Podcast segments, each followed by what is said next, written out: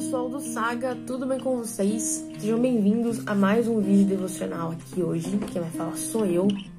Então, se você já tá ouvindo aí pelo Instagram, vendo pelo Instagram, ou pelo YouTube, ou até mesmo pelo podcast, Deus abençoe sua vida. Que essa mensagem que eu vou falar hoje, é uma palavrinha breve, possa falar no seu coração. Não sei se você já passou por algum tipo de questionamento do tipo Será que Deus se importa comigo? Será que Deus me vê?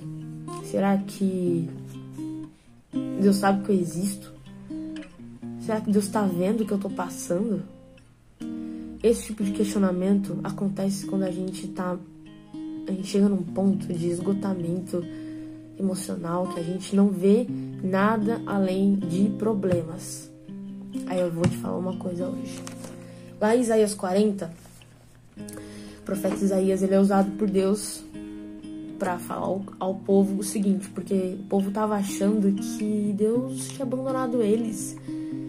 É, lá no versículo 27, eles dizem assim: O Senhor não se interessa pela minha situação? O meu Deus não considera a minha causa? Será que realmente Deus não se importa? Deus não está vendo? Deus não, não tá acompanhando a sua vida? E aí, o profeta Isaías, sendo usado por Deus, Deus diz assim para o povo: Com quem vocês vão me comparar? Quem se assemelha a mim? Ergam os olhos e olhem para as alturas. Quem criou tudo isso? Aquele que põe em marcha cada estrela do seu exército celestial e a todas chama pelo nome. Tão grande é o seu poder e tão imensa a sua força que, de, que nenhuma delas deixa de se comparecer. Lá no 28, o Senhor é o Deus eterno, o Criador de toda a terra. Ele não se cansa nem fica exausto. Sua sabedoria é insondável. Então, o que eu quero falar para você hoje é o seguinte: Deus sabe que você existe, porque Ele fez todas as estrelas do céu e deu nome a cada uma delas e as chama pelo nome. Deus se importa assim com você. Deus está com você, porque aqui diz que ele não se cansa, a gente se cansa.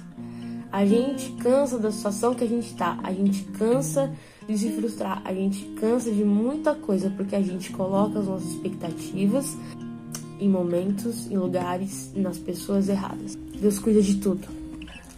Talvez você já tenha passado por isso, esse esgotamento emocional, mas o Senhor garante que, além de ter todo o poder para cuidar dos seus filhos, ele não se cansa e nunca se cansará e nunca vai ficar sem saber o que fazer, porque ele sabe exatamente o que faz na sua vida. E você precisa abrir os olhos para confiar nele, porque crer que ele cuida de tudo e que ele sabe o teu nome, que ele sabe a situação que você está passando e não há evidências visíveis de que, que você veja isso e tenha comprovação que Deus está te vendo, Deus está contigo, isso é ter fé. Crer quando não há evidências visíveis é ter fé. E isso significa esperar no Senhor. A resposta de Deus à confiança de seus filhos é o renovar das forças deles. Então, quando você confia, Deus te responde, te renovando todos os dias, te dando vigor, te dando um fôlego de vida que só Ele pode dar. No 31 diz assim: Mas aqueles que esperam no Senhor renovam as suas forças, voam alto como águias, correm e não ficam exaustos, andam e não se cansam porque estão esperando no lugar certo, que é em Deus. E Deus fala contigo de uma forma que pode ser diferente da forma que ele fala comigo.